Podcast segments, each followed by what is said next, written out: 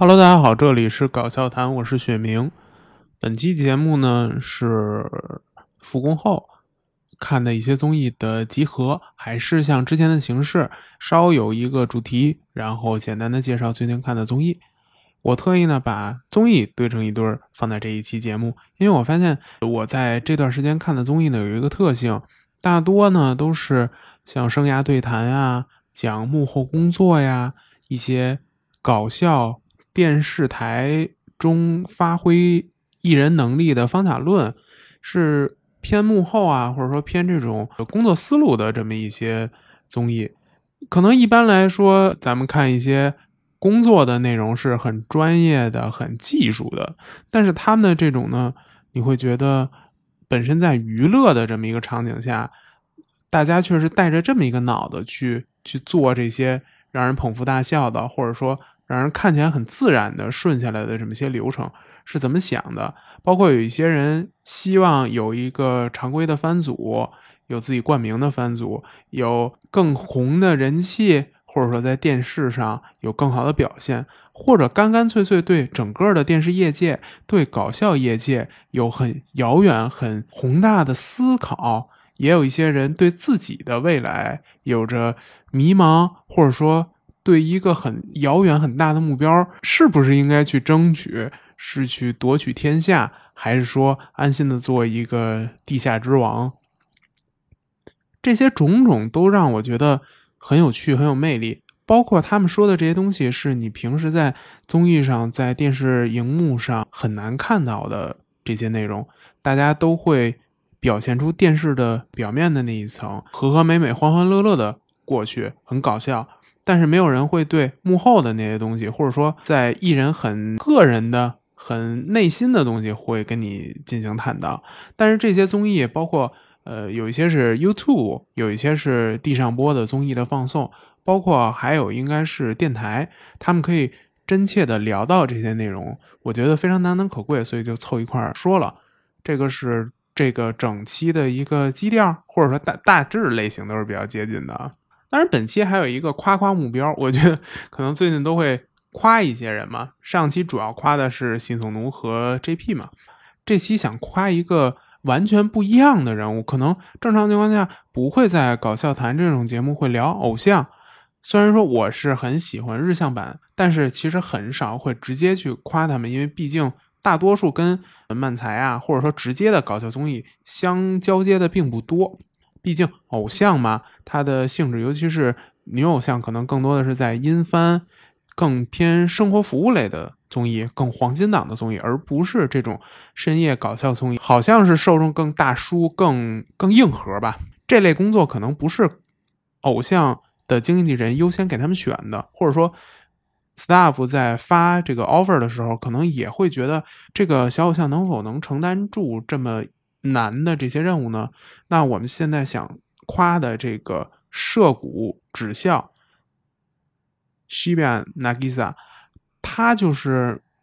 完全完全，我都怀疑他真的是一个偶像吗？虽然他是关西的，也是跟吉本有关系的这个 NMB 四十八，也就是南波大阪这边的四八系的艺人，我对他的这个团体的了解并不多。我之前对。偶像 Nagi 酱也并不了解，但是我最近开始看一些跟他有关的综艺，我慢慢的认识到了一个艺人，甚至是更像搞笑艺人的 Nagi 酱。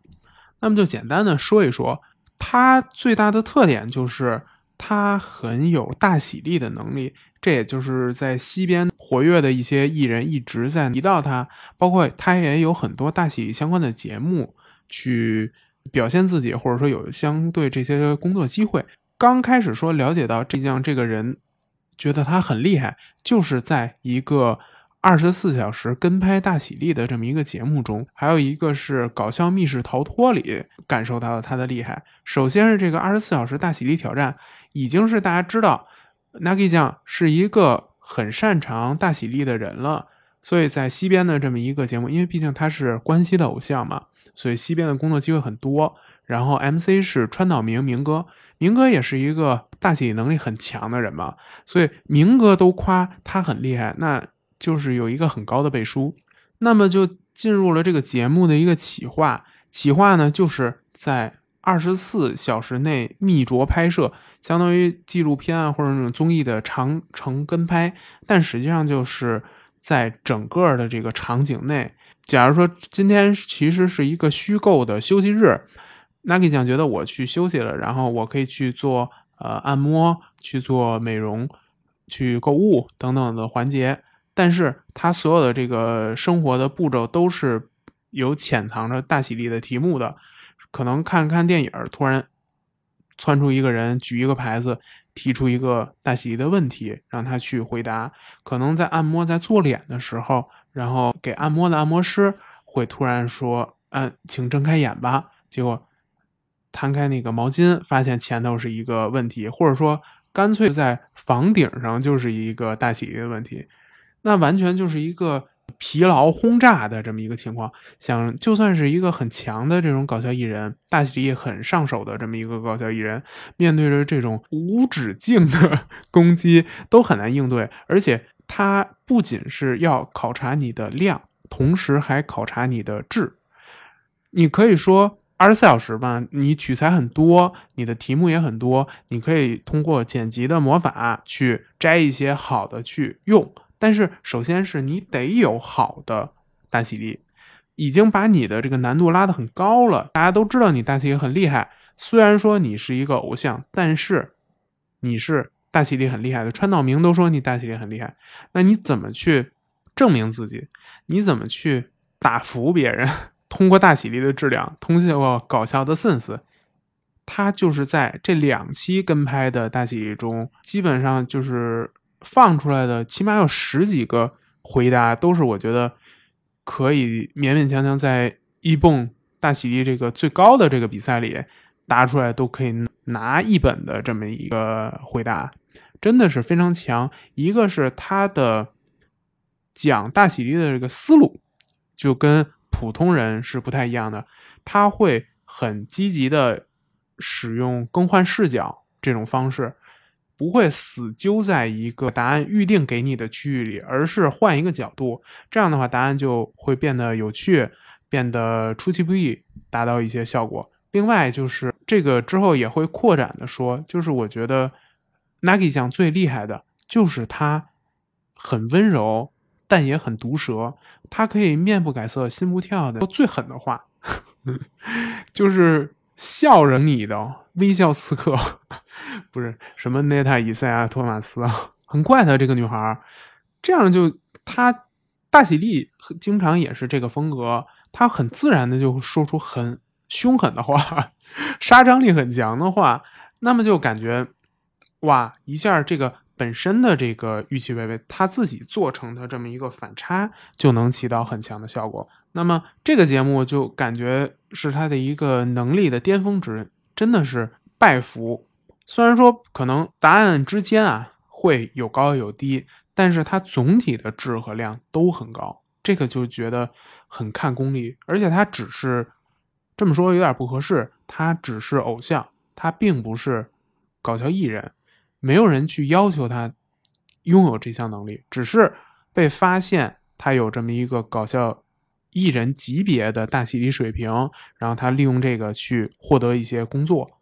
他可能剧场现在上的都相对少了，更多的就像一个搞笑艺人、通告艺人、搞笑艺人那么去接工作。像他经常接的工作，就已经是稍稍比普通的那种搞笑艺人会姿态稍微相对高一点，因为毕竟她本身是一个。女艺人嘛，而且还是偶像，多多少少会相对来说更像评论啊，他不会直接很少很少啊，会直接做厨谈。但是我感觉他是完全有这个能力的，因为就刚才说的这种温柔一刀的能力，在厨谈是非常显水平的，而且他真的毫不怯场，尤其是他在西边嘛，所以他对很多西边经常，比如说在南部花月，呃，压轴啊，或者说这种。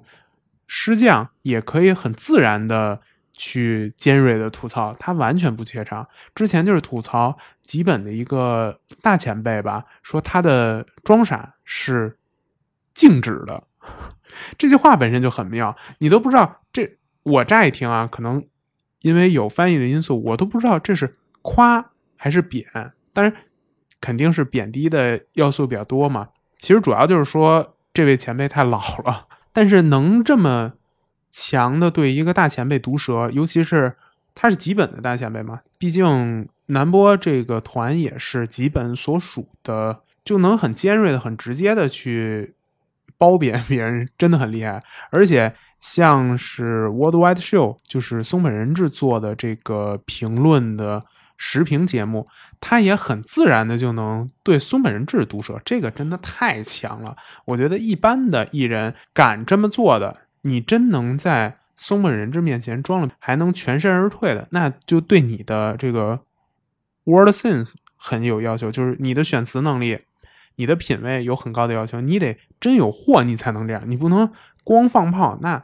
可能说松本志会给你台阶下。会帮你圆场，但是你最后的效果其实还是冷的。但是 Nagi 酱是完全是拖这个场子的，我感觉他不是 MC 那个路线啊，他是一个相对来说更像站厨坛艺人，更像是在底下偷偷钻冷箭的那种艺人。比如说像之前的川岛明，比如说像之前的柴田英四，他会偷偷的给别人圆场，你能感受到他觉得那边效果不好，他会。偷摸的来一句，本身他相对来说，偶像会有一点点安全牌。一般的偶像，如果发现这个地方不是特别好，不会出来露头了，也很难做帮别人圆场这件事情。因为偶像可能会在意的事情更多，他会更关心自己的形象，他怕比如说自己冷场，对于他来说是一种伤害嘛，所以很难做这种帮别人圆场。或者说直接帮别人铺梗，直接吐槽装傻推起来这件这种事儿，其实都很少。一般偶像出身，尤其是女偶像出身的艺人，更多的是比如说自己装傻那种很娴熟的吐槽，相对来说是我感觉啊，我感觉粗略的感觉是少的。当然说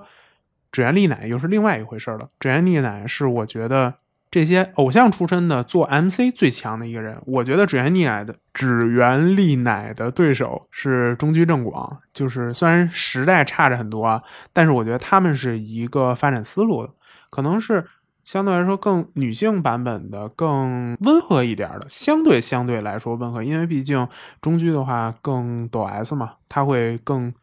尖锐，他会逼着艺人出一些想说的话。但是指原丽乃，我感觉并不会啊，稍微有点跑题嘛。那说刚才说的就是两个节目，一个是二十四小时的大地挑战，另外一个是两期的搞笑密室逃脱。密室逃脱的话，相对人会比较多。指原丽乃，什么指？天呐 n a g i 酱的表现的并不多，但是这一期可能更早，因为它是二零年的，那个时候就发现。他其实占的就是一个偶像名额，是相对来说凑数了。但是没有人对他有那么高要求，他发挥的很好。他甚至比很多，比如说像 King 啊这种搞笑艺人，不擅长大喜力的搞笑艺人，更早的逃出这个大喜力的这一关。那个时候就是初战头角的大喜力偶像和已经被认可的大喜力偶像，属于是出道战。封神战的那种感觉，这个一起看会感觉特别有意思。包括还推荐的是，同样是川岛明明哥主持的一个相对来说就是《咒术回战》的一个相关节目，是猜一些《咒术回战》的大系列。这一期呢也是可以一块儿看。这一期因为它等于有点偏广告节目的性质嘛，它不是那种纯硬核搞笑节目，所以会温和很多。但是在这种温和的情况下，也能发挥它的实力，就很棒。简单的解 Nagi 酱呢，就是他本身是一个表面温柔，实际上很毒舌、很抖 S 的这么一个艺人。他，他又不是那种抽人鞭子的那种，他是坏。你看见他真的笑嘻嘻，我放照片大家看，第一印象永远觉得这个小女孩真的看起来就很温和。然后看起来就觉得啊，不会说什么坏话那种，说话声音小小的，嗯，轻轻柔柔的，会嗯，感觉就是你都怕碰碰坏了他的那种感觉。但是他一个是因为他本身对搞笑、对搞笑艺人的喜爱是很高的，他之前在节目里盛赞过戴安的金田，说金田是搞笑完全体，你就不知道这句话是夸呢。还是以记录呢？是今天做梗去吐槽他呢？你可能感受会完全不一样。我觉得是两者都有。他又拿这个金田做梗，又同时有很高的评价，这个就属于是他对搞笑本身很了解，然后他又能很善于利用自己的了解，然后在节目中做出效果嘛。而且我有一种偏见，就是觉得女孩子，尤其是事业心很强、竞争心很强的女孩子。对综艺电视收录的这些逻辑，甚至你可以说对一些事物的逻辑，看的就比同年龄的一些傻不愣登的男艺人会清晰的多。不是说他们技艺的高低，而是可能同样的这些搞笑艺人，还对这个电视收录的这个逻辑，对人和人之间关系的逻辑还没有那么弄明白，可能还在。傻不愣登的，就是磨段子啊，或者说觉得我在这个树立一个什么人设，在综艺里就可以做好，或者说我写一个爆梗就可以通过有点像一发屋的那种爆火。但是其实他对这些东西还是偏相对来说没有实际的概念，而是硬碰。而很多女艺人，像是 Becky，比如说像小岛琉璃子，还有增田。港田里的这个港田的女儿港田结实，都是对这个综艺有很多想法，都在像这个阿奇高就奥黛里里聊过他们的综艺观。你一听就知道他们对这个综艺的看法，对电视 staff 这些幕后人的心理的琢磨，对电视镜头的了解都是很深入的。他知道这个时候他应该干什么，他很清晰的知道这些事儿。这个真的很难能可贵，他们可以少走很多很多很多的弯路。像 Nike 讲，我感觉也是，而且他有很强很强的竞争心。包括大喜力为什么这么强，就是因为他不想输，他真的想在大喜力上赢过其他人。那他本身有天分，又有舞台，那他又想赢，那他只会越来越好。最近呢，有一个大喜力的这个节目一碰。会有一个麻将自己的一个企划吧，是女性异能人对阵女性艺人，就是女的通告艺人和这个女艺人之间进行大喜的对抗。目前看阵容，女艺人应该是有蛙亭的岩仓，是有真千本的哈鲁酱，有 A Muscle 的加纳，还有三十的女主角的福田麻贵。然后女性异能人呢，是这个。龙泽卡莲酱、神田爱花，就是香蕉人日村的爱人，还有 Nagi 酱和另外一个地缘偶像王林，等于这么一个组合嘛？那可以完全可以期待一下他们之间的这个表演和表现，这也是最近算是比较值得期待的一个节目。说这么多，简单的总结呢，就是 Nagi 酱。他是很全乎的这么一个艺人，他不仅像搞笑艺人，我感觉他 基本就是了。他的生活偶像一部分感觉越来越少，更像是搞笑艺人的形式去上综艺。我觉得是目前看偶像圈里最接近志原丽乃的这么一个人。像其他的艺人，比如说之前 S.K.E 的须田，那都是。更接近刻板印象的女搞笑艺人的那么一个形象，她是更能装傻，比如说丝袜套头，更能博出位的那种路线，是什么工作都接的那种，而不是像 Na Nagi 酱这种偏有 sense 的。比如说现在，我觉得是女性艺能人的整体的抬头，搞笑艺人也在抬头，像 Hikoroki 啊，像 Saya 这种很有 word sense 的。很有这种搞笑创作能力的女性艺人，慢慢的在抬头。那他们就跟这个 Nagi 酱一样，都是能借着这阵儿属于组团嘛，大家都是这种类型的，是最近最吃香的艺人，那他们就最容易火，最容易得到大家的关注，因为这阵儿是他们这些艺人的天下。当然，只是针对所有的女性艺人来对比的。缺点呢，就是他更像厨坛艺人，他是大体力非常好，但是我感觉他没有能感受到他有 MC 能力，这个也是我觉得指原丽乃非常非常强的一点，就是明确的感受到偶像里很有 MC 能力的，其实就这么几个人，他这个很强，像就算是很往搞笑发展的卡哇伊坤杰尼斯的那个男艺人，就他也是经常会那抛梗 talk 能力都很强，但是他也是更像做厨坛的，不是能统帅全局的 MC。当然这个事儿可能对他们要求太高了，毕竟好的 MC 在搞笑艺人里也就是多少人才能出一个嘛，这个很难的。总之是非常的看好 Nagi 酱的未来，毕竟他还很年轻，然后。这还是偶像在役的情况下，因为他的这种搞笑艺人的属性，就能让他毕业之后能有很多的通告的发挥。因为那个对于他来说，失去了偶像的 buff 之后，对他影响就几乎很小很小。因为他不是通过偶像的这些 buff 去找更好的工作的，他并不需要偶像这个身份给他打那么多安全牌。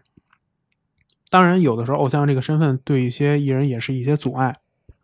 比如说，我之前说过，我那么喜欢日向版，但是我觉得日向版里单挑出来，可能只有队长 Sasaki Kumi 能跟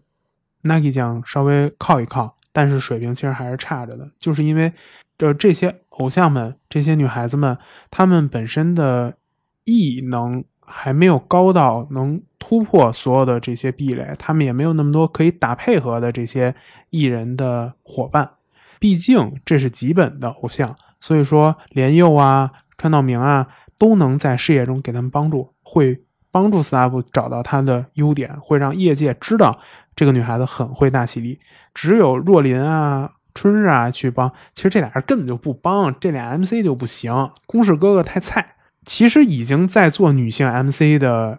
九美，她到一个新的节目，大家没有那么认识她，跟她没有那么多合作的话，是不会把她当做很会搞笑、很爱搞笑的那么一个艺人，甚至有自己的一发梗的那么一个女孩子去看的，只会下意识认为啊，她是个偶像，会用偶像的方式对待她，那她就没有人会给她抛梗，没有人让她装傻。他去大喜力，可能他的大喜力能力是有的。本身在团综里，你能看到他们有很很强的大喜力能力，虽然没有到破圈的那种程度，但是也是非常强的。但是不会有人给他们抛这些梗，这也就是艺人的艺，他不是说你自己有就行，不是说你强到一定程度你就能脱颖而出，而是需要。大家对你有认知，需要大家去配合。如果他觉得你就是花瓶，你技能再强，你也没法突出来的。这个东西不是说，哦，好像你很弱，你不够强，那你磨练几年，你就会变强。不是的，他需要你一个是电视之间一一个综艺一个综艺的去表现，一个综艺一个综艺的提升，它是相辅相成的。艺人本人。跟其他的艺人，还有 staff、业界整体等于是三位一体，你才能真正的达到一个很好的收视效果，达到一个爆笑。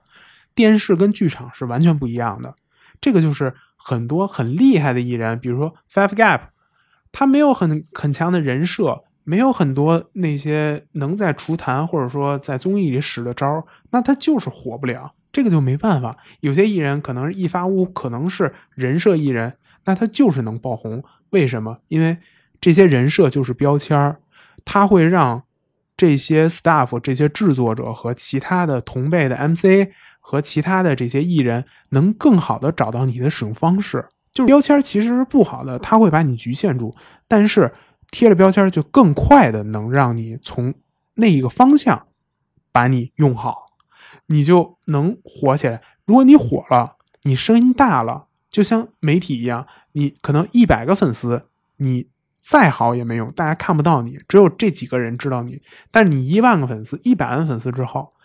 那你不好的地方也可以放大，好的地方也很轻易的就放大了。你才能去修改、修正、提高，甚至你不好的地方，就是很普通的地方，大家都会爱你，因为。集聚效应，你的效果，你你很弱的东西都会变得很强，就是这么简单。所以有的时候会觉得啊，觉得怎么这种艺人，这个时代怎么就没有这么好的艺人？有的时候不是这样的，是因为这个时代没有人会用它。有的人你就觉得 A m a s o 就有点生错时代，虽然他们并不老，但是他们这种有 sense 的、很狂气的这种女艺人，没有那个时候没有人会用他们，大家都是比如说看着森三中，或者说各种各样的其他的女艺人，你要做那种妈妈艺人，你要不就是出丑，那加纳、村上哪儿给你来这套？当即一拳就给你就给你抽飞。他们做的就是全年龄、全性别的那种漫才，是很有才气、很很狂气的剧。那是时代的错，不是他们的错，不是他们的技能不行，而是这个时代没有人会用他们，那他自然就没办法火。但是你不能否认他们的段子的实力，只能说是一种错位。所以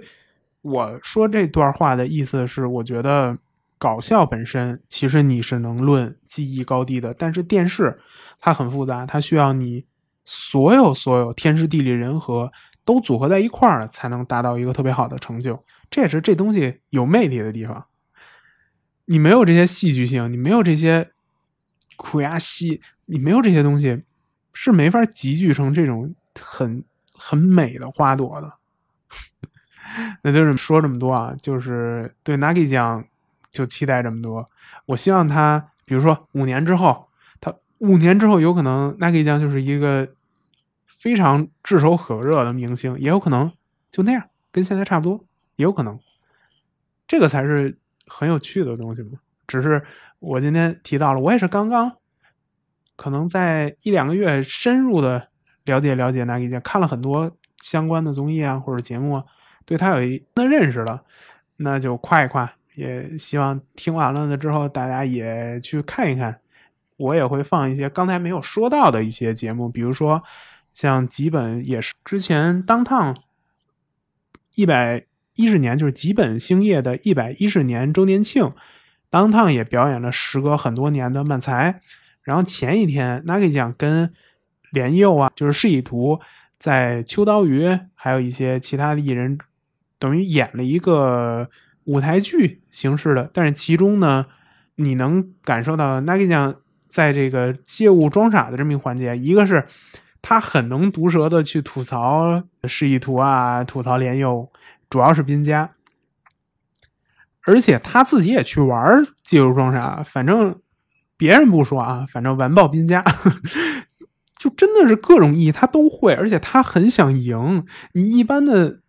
艺人怎么可能在那个时候面对着秋刀鱼桑巴桑，你不敢？就是三十多岁的那种艺人看桑巴桑也腿腿软。那你想一个小姑娘，她真的是想表现自己。还有一个节目是这个稍微有点特殊，这个只是夸那么一点，就是 Nagi 酱在以中已经中学生，他装傻特别强的一个节目里的表现。是猜撞脸嘛？猜以中更像哪个撞脸艺人？他给的提示是切了一根萝卜，然后把萝卜指给他看，然后那就很冷场。其实没人敢说，因为这个这个事儿就是很以中世界观的、很奇妙的那么一个情况。按说你看一个萝卜，你能猜到谁？谁都猜不到。但是 Naki 酱点了抢答键，并并且还回答了一个答案，所以就能稍微拖一点儿。一个是之前的竞争心，另外一个是冲劲儿，这个对偶像艺人，对于相对来说弱手艺人来说都是非常难得的，所以我觉得 Nike 酱一定能更红，也是有很多对他的期待。那就回到这一期节目的余性内容，我开始聊一些之前看到的一些综艺。首先是一期神蛇，这期神蛇呢叫空币大喜力观里，这期呢就是。不是正常的大戏里，而是我给搭档出这类的题，那你能不能答出来？参赛的选手呢，分别是就是刚才提到的萨亚和他的空比尼西达西条，就是拉拉兰斗这个组合，还有真空 Jessica 锦鲤 m u g Writer 鼹鼠骑士这四组。我的评价啊，就是这四组是 SM 女王。驯兽师、月嫂和护工。我推荐这个档，你 进去就能看见我的评论，我觉得是非常之贴切啊。他是像西田是属于比较废柴的那一人，但是挺挺挺色的，就给他弄了一些相当于 L 的前女友大喜力。然后 m o g r a t e r 的这个 t o m s h i g a 是比较傻的，那就给他弄一些这个专用有凡的这种傻子大洗礼。结果发现这几组里，就是真宫 Jessica 的这个 Gaku 最正常，然后完全适应不了这种大家都是不正常人的这种 环境，很尴尬。前篇呢，还是觉得哇，玩弄这个搭档真的好好玩。后篇呢，就是怎么大家都变成八嘎了，一种笨蛋节奏全开。当然不是巴嘎里森赛那种笨蛋节奏啊，是真的是冒傻气那种笨蛋节奏，很有趣的，可以看一看。这个属于就是不用太深入，但是它本身就很有意思。后面呢是连续推荐三期阿西高西奥黛丽，这里那里奥黛丽，这里那里奥黛丽专门拿过一期去讲，这里那里奥黛丽呢。是非常非常好的谈话节目，有着电台级别的语言环境，什么都敢说，大家也会掏心窝子。然后若琳作为 MC，他可以，他真的是非常非常亚萨西的 MC。我一直觉得若琳正宫是下一个上田进也。这么说有点奇怪啊，他们的年龄差其实也没有那么大，可能也就是十岁，但是。他们我感觉都是一个风格的，就是相对来说比较亚瑟西的那种，不会伤人的那种 MC。不管是怎么控场，最后结果大家都会很舒适，也更能说出一些心里话。虽然稍微稍微有一点抖 S，但是他们那种抖 S 不是像小纯、上田，如果当 MC 的话，就 S 度会稍微更高一点，不会出轨，不会脱线。是让人觉得很舒服，能营造一个很舒服环境的 MC，这个就很强很有趣，就很适合小酒馆这种聊天的环境。那第一期推荐的是涉谷系漫才 Exist 和 p i c o p a 这两组呢，别看 p i c o p a 岁数会比相对来说啊监禁会大一点，因为林太郎岁数其实挺大，艺龄也长，但是松阴寺完全是。监禁的信徒啊，非常有趣。监禁分享快乐的这种娱乐观，对这个综艺、对整个 entertainment 有一个深刻的想法。然后松云寺是一个新信徒，哇，监禁教主好厉害。然后搭档林太郎就是邦基邦基帮那个教主分分析他原来的话，当场复盘，然后翻译那种感觉。然后旁边一个修平就在那儿卖萌，很有趣。那个虽然是聊电视幕后的这种工作观，是第七时代的这些红了之后对网络电视综艺的未来的这么思考的这么一个其实挺大的一个内容，但是他们聊天就反而还是很轻松，也能做出节目效果，也不会在四个嘉宾里有一些。偏重，像真的说话没有那么多的修平，也会找机会给他说话，给他展示，不会冷落。这就是我觉得若琳在小酒馆里非常舒服的那种 MC 技巧。像监禁，我一直觉得监禁稍微有点小孩子整大词儿的那种感觉啊。但是这期之后，我就觉得，啊，不是，他真的是认真的在想，而不是说看到一些大家都看到的问题，然后说一些很大的话。现在他是觉得，我能感受到电视业界在走下坡，油管在走上坡，但是他没有想出什么解决办法，所以一直在思考。真的是他的意龄是很短的，就尤其是这个 Exit 这个组合的意龄，空币艺龄是更短的，很快组合之后就红了，然后红了之后没有膨胀，还是保持着一个挺好的人性。真是一个好孩子，就是从小吃过苦的好孩子。而且他们在这里也聊到了，他们一直坚持去参加 M 一。虽然说在 M 一其实挺受阻的，因为人家对他们会有很大的对抗情绪，尤其是这种搞笑宅们。搞笑宅们会喜欢 M 一之前，本届 M 一之前的蓝家泰，会喜欢这种地下艺人。他会觉得啊，只有我们知道。真正的 rapper，真正 underground，就是那种感觉啊。我之前比如说喜欢摇滚的时候，也有这种情绪，就是希望我喜欢的组合永远不红，只有我知道，我就很棒，我就很地下、很硬核、很 real hip hop 那种感觉。但是这个真的很傻，就算是面对着这些硬核的搞笑犯的对抗，就不给他们投票吗？或者说不会喜欢他们的表演，但是他还是一直坚持在参加 M 一。像他们的这个 B 站的官方的字幕组，这期也是他们做的嘛，会翻了好多他们的这个三会战啊，或者说更前的这种段子，你会觉得拿自己红了去打岔。然后红了之后表演的慢才也很有意思啊，不是说红了之后就变无聊了，一样也会很有趣的。这期真的是你会加深很多对监禁啊、对林太郎的更多的想法。那么聊第二期，这期呢是三四郎和 DJ 松永，DJ 松永是下一个若林，这这孩子真的是很能毒舌，然后他很他有很天真的一面。也有很直接的一面，很有趣的这么一人。我记得我看了三期他上这里那里奥黛丽的熟肉，他的这个变化就是最开始的狂犬，见谁都咬。上了电视，我根本就不鸟你们，我天天就见谁就喷。电视我干嘛上电视那种？然后变成了电视新人，哇，好怕！大家都这么辛苦，我居然这么喷他们，是不是不太好？然后变成现在这种，哇！大明星，奥运会我都有我，我那儿那个搓碟，然后别人都看着，无敌起飞，那种又开始变膨胀了，就是这种，你看啊，小人得志 这种词儿虽然很恶意啊，但是我觉得形容松永完全没问题，而且他就是这种情况才好玩儿他很正经才没意思，是。被人吐槽，或者说那种很尴尬的那种情况的松永才有意思。他需要别人多挤一挤，他才能发挥他更多的特点。另一组艺人嘉宾呢，也是走这个电台路线，然后现实中，呃，通过记忆红稳定的艺人三四郎。三四郎呢，就是组合之间的代差很强，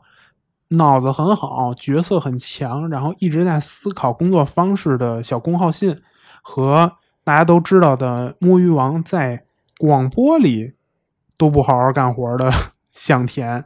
除了在有极之壁刚开始的时候 opening 的时候会冲到摄像机前犯傻之外，你在任何地方看不出来他他有努力工作的情况。聊一聊他们的想法，尤其小工真的是你在节目里也能看出来，他是一直在动脑子，一直在想自己该什么时候切入，该怎么发挥自己的人设。怎么最大化的利用自己的优势？讲了很多这种工作中的细节，是我觉得这期比较好看的。尤其是若琳会很自然的说：“啊，松永你这样，小宫你这样才能红。”他这种东西真的是真知灼见。我觉得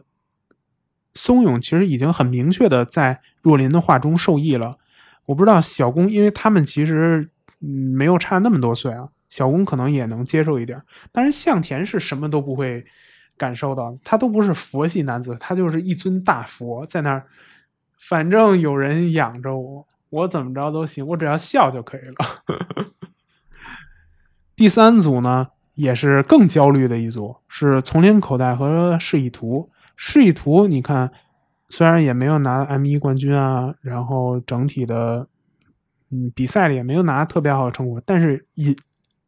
隐隐已经能感受到，他是在莲佑之下的关系最新的领先人物了。然后竟然发现，丛林口袋跟示意图是同期，但是丛林口袋可能在电视里已经红了很久了，只不过丛林口袋的冲劲没那么高，现在已经是那种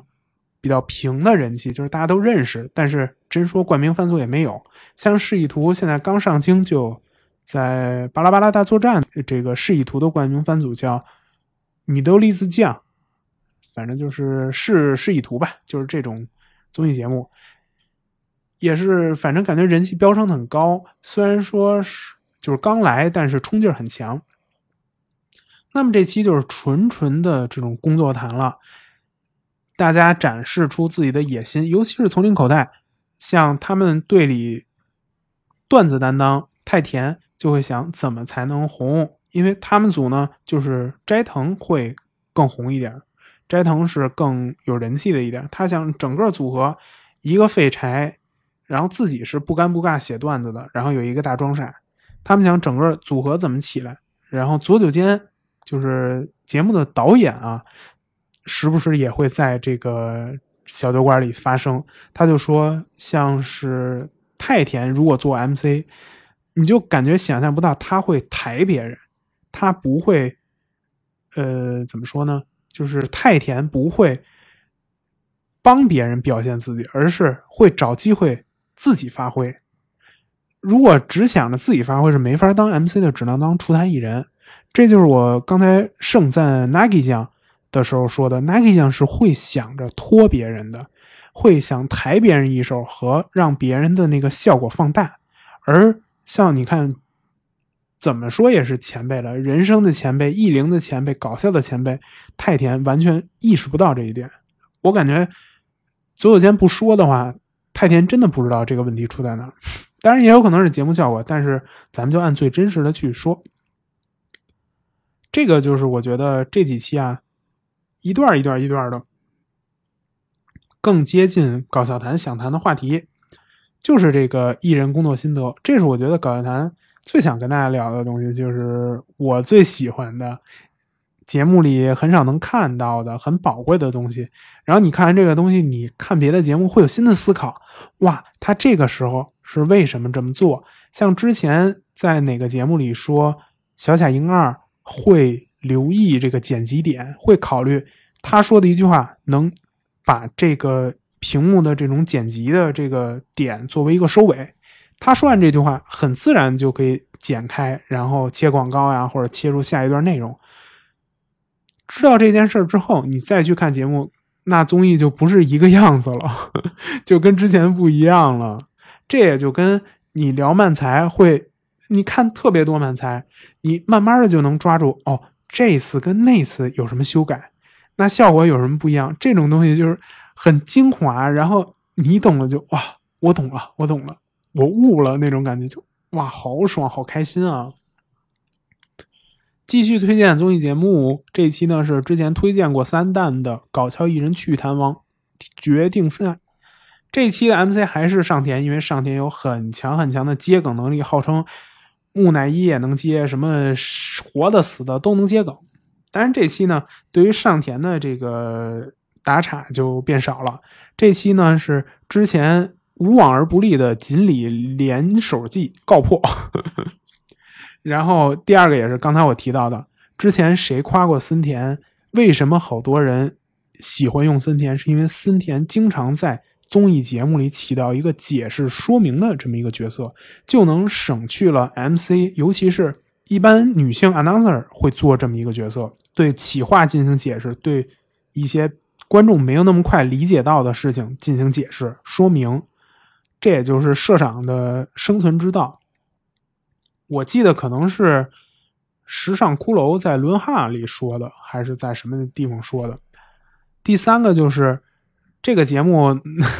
到后来嘛，就是好像决完胜之后放了一些参赛的这些人，还有上天进也青涩时候、年轻时候的艺人的记录的那个 VTR，那个也特别好看。你能看原来的这些叫什么黑历史啊，或者是比较年轻没有那么好笑的时候那种记录，很难得的。这个还是挺好看的，而且这个节目本身的这种。一个梗一个梗去接去谈，本身去谈也很有趣，然后看记忆也很有趣，然后还有刚才我说的这些要点吧，都很值得看。所以基本每期出了我就会第一时间看，所以也希望大家看一看啊。那聊了好多电视上的综艺，地上播的综艺，这次要聊的是哈娜瓦的自由时间，骑士的装傻也是 M 一的评委，阙宣之。的油管其中的一个环节叫孝慈院，这个节目呢，之前聊过三八立麦，聊过吐槽装傻，聊过莫耶瓦。这期呢，请的是他的后辈，叫范种大悟，这个名字听着就很绝啊，很有搞笑 sense，是非常知名的放送作家，他做的节目之多，属于是非常厉害的一个放送作家的扛鼎之人吧。他讲了水曜日的当趟是怎么完成的，然后他做的一些节目里的一些要点，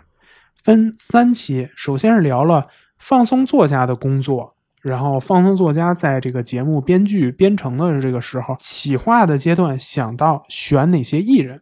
第二期呢，聊了女性搞笑艺人和现在的风潮。也就是刚才我提的，比如说像 Hikology 啊，像三十的女主角啊，像博鲁舒啊，像 Saya 他们啊，这些很厉害的女性搞笑艺人火起来，然后现在时代风潮，他们聊了这个话题。第三集呢，聊了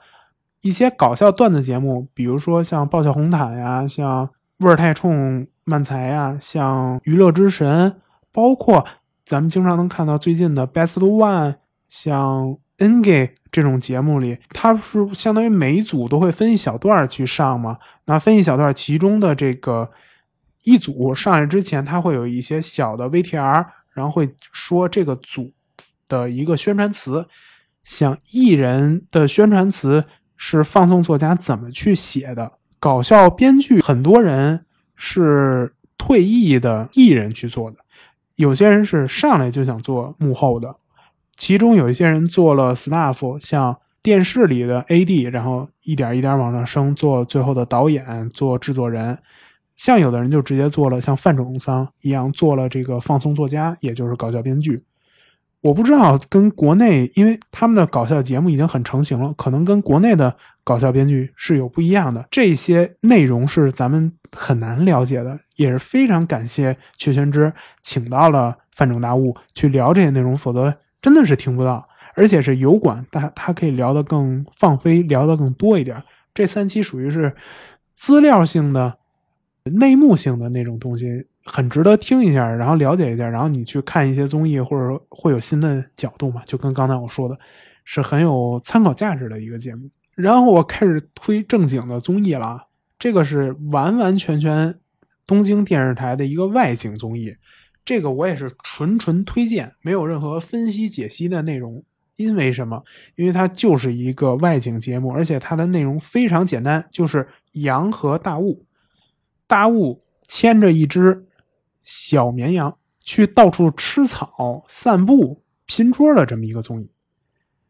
这个综艺可以说是几乎没有内容，没有企划，企划就是这个羊，你就能看大雾的能力之强，就跟个羊。就能把外景做的这么好看，这么没有缝隙，剪辑也方便，然后整体的流程也清晰。最后你也能感受到大雾的温柔，就是他的待人接物，他的那些表面上粗糙、表面上昭和风格，内心的纤细。大家都会说文学性，而我觉得就是大雾本身的温柔，本身的那种敏感所导致的。他对老太太呀，遇见的一些人呀，都是很会与人交往，或者说很在意别人的想法。虽然是艺人，会有些出格的地方、破天荒的地方，但是他也能很好的保持这种平衡。整体的就看，你看湘西食堂是吐槽其他艺人做外景的，那为什么能吐槽？也就是因为他外景功力已经达到了非常高的程度，他才可以做这个吐槽的这么一个角色。出像 Noble 的话。他就是吐槽能力很强，他很擅长对所有的事情吐槽。比如说爆笑悲剧王，Nob 就一直在吐槽。那你是段子，你是电视剧，你是 episode talk，他都能吐槽，这是他吐槽厉害。像大雾就是吐槽也不弱，然后对外景的能力也强，然后又有很敏感的视野，就是看完真的是觉得大雾太厉害了。不愧是让人又爱又恨的男人，真是好厉害！下面又推荐一个非常非常长的，怎么说是新的 NTV 你碰 TV 的一个直播节目，叫凌晨零点之森。然后它等于是每天都有，算是一个带状节目。虽然它这个带已经不是腰带了，已经是腕带，很时段非常晚嘛。因为刚开始预播集就延上了，电视咱们能看到的，因为那个村上信五的粉丝做了他跟也是在这个奥运会出现的这个剧团艺人，他们两个人做这个直播，那个的熟肉会多一点。然后最近有人做这一期就是火药日的这一个熟肉，火药日的熟肉呢，两位 MC 是若林正宫和水谷麻美，这两位都是好感度非常高的水谷主播，也是长期在主播好感度榜里，女性好感度榜里。高居榜首，长期高居榜首的一个非常可爱、非常真实的女主播。这两个人的化学反应呢？因为他们本身是在最开始做 NFL 俱乐部一个橄榄球的一个综艺就认识了，认识的很早。其实两个人相性非常符合。我个人的偏见就是觉得若林正宫是一个相对来说想的很多，然后很纠结、很。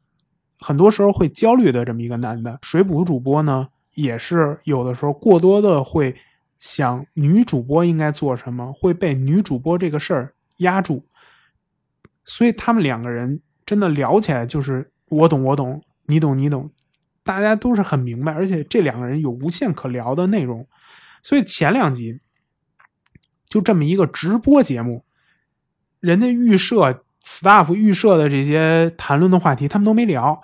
要请的嘉宾恨不得都没让人上，一共一小时三四十分钟才让人家，还也算是嗯比较有名的嘉宾吧。唱这个香水的这个英人之前也是爆红啊，在这个抖音上还有整个这个综艺啊油管上非常红，大家都翻唱的这么一个挺有名的这么一个嘉宾吧。那就晾着人家，就是让人家不上，也能感受到。若琳的抖 S 能在这种相对轻松一点的节目去发挥，我感觉这个节目啊，就是前两三集你能畅爽的感受到两个熟人聊天的那种快乐，而且他们有些聊的东西，如果你喜欢他们的话，你就会特别想听，也是很个人的内容，在电视普通电视节目不会聊的那种很私人的内容，他们再去聊，不是说私人的事件，而是私人的情绪。这些东西其实一般大家不会摆在电视机上去说的，他们去聊聊的非常高兴。我甚至都觉得，如果你会日语的话，你完全可以当一个播客去听，当 Fishes Wishes 啊，当 Nice Try 去听，就是大家是两个熟人，然后去聊天，很舒服的那种感觉。然后聊的东西你也很感兴趣，是那种感觉。后几期呢就正经了很多，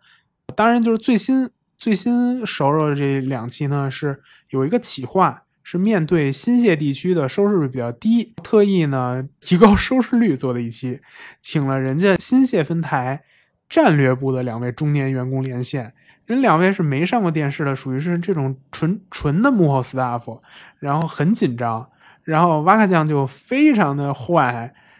一直的坏心眼的欺负人家，就是拿人家吐槽啊，然后。取笑人家那个紧张的情绪，但是像我刚才说的，就是若林正宫其实还是很温和的这种情况，他不会让局势变得下不来台，也不会觉得 若林正宫特别坏，是真的坏人，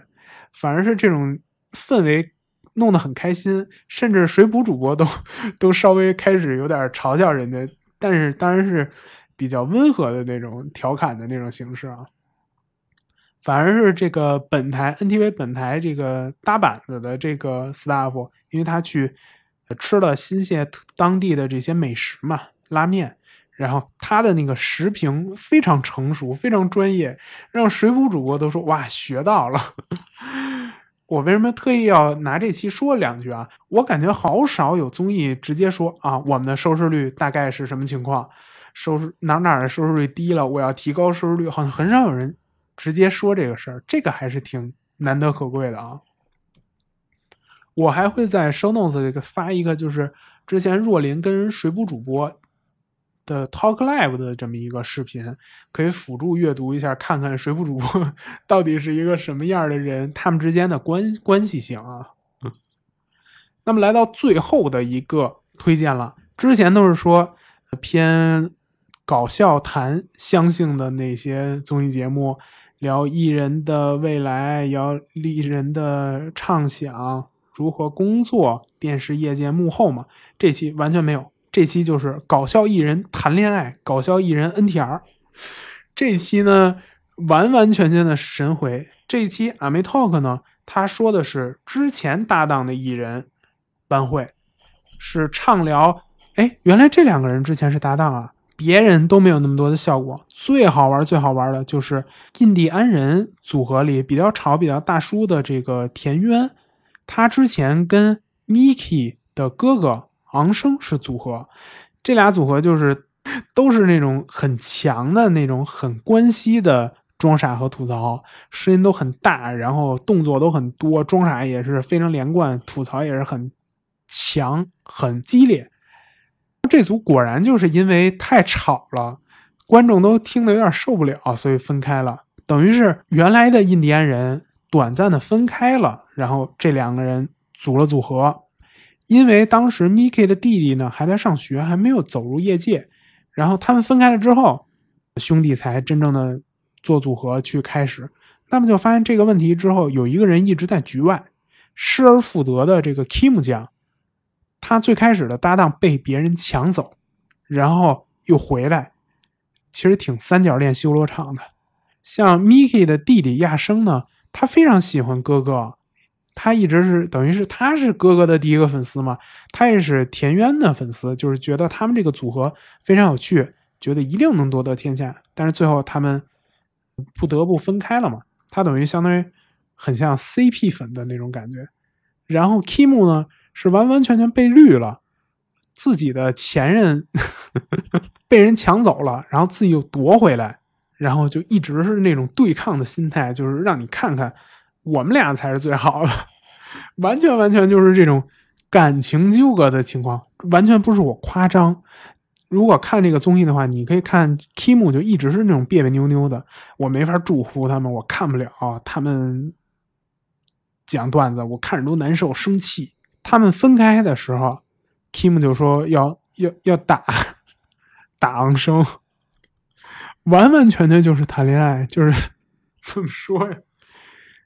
我只能说磕 CP 的已经磕爽了，好吧？虽然我没有那么懂这种世这个世界，但是这个节目效果就被原来我觉得 Kim 是一个非常蔫的、非常没有存在感的那一方。很弱的一个吐槽，变成了这次 M 一跟田园这么强的装傻都能棋逢对手，能达到一个最大的搞笑效果的这么一个人。我最开始以为啊，他们就是在搞节目效果，Kim 发挥一个人设，然后把这个节目效果烘托。而且这期的综艺，你的核心看点其实就在 Kim 的吃醋，然后四个人两组之间的那种纠结的关系。是达到了全片几乎百分之七十八十的节目效果。我一直以为是他故意去暴走，给这种磕 CP 的这种节目效果。结果看后续，因为后续是有跟前任演过去的段子，是放在那个番外篇里的，就是真的让这种旧的搭档去演各自的这个原来的段子。结果你看 Kim 那种真的是生理性厌恶的那种表情。我一下就懂了，他不是搞节目效果，他是真看进去了，他是真难受，那就觉得好有趣啊！一下就对 Kim 这个人就有新的兴趣，对他们这个组跟组之间觉得 很有趣。这个是纯娱娱乐价值，你说段子价值就是能看他们过去的一些生涯的故故事，你都不知道哦，原来。Monster Engine 的这个西森和欢迎光临小田的这个小田，他们之间组过组合，呃，知道一些他们当时的段子，你也觉得挺有意思的，会觉得，哎，他们如果没分开或者没有组的话，是一个什么情况？是这个很有趣，但是因为 Kim 的暴走，就完全完全变成了恋综。我觉得恋综是。大家都忍不住会想看的那种 东西啊，很抓住人的那种情绪密码的那种东西，真的节目效果非常强。那这期介绍的所有东西就到这些了，嗯，希望大家可以关注关注有趣的女艺人、女偶像 Nagi 酱，希望大家去看看，然后也看看我推荐的这几期综艺。你别看我聊的时间不长，可能也就是一个小时左右。但是推荐的综艺其实蛮多的，我感觉能看个三三十来小时，有真的好多，比往往常的多。因为像凌晨零点之森已经有这个道德真君这个 UP 去做，七期都做，那就好好多期可以看。像推荐的这个阿奇高奥黛丽呢，也是也是好几期好几期推荐，我觉得内容还挺多的，大家一定要看看呀。嗯，拜拜。谢谢你收听到这里。如果对介绍的综艺呢感兴趣，也可以点击节目的 show notes 里的链接去观看，也可以 B 站搜索李卫谈，点开收藏夹来观看一些分好类的日综漫才和相关的熟肉。当然也欢迎在小宇宙、B 站等平台聊聊搞笑话题，指出我一些不足。大家拜拜。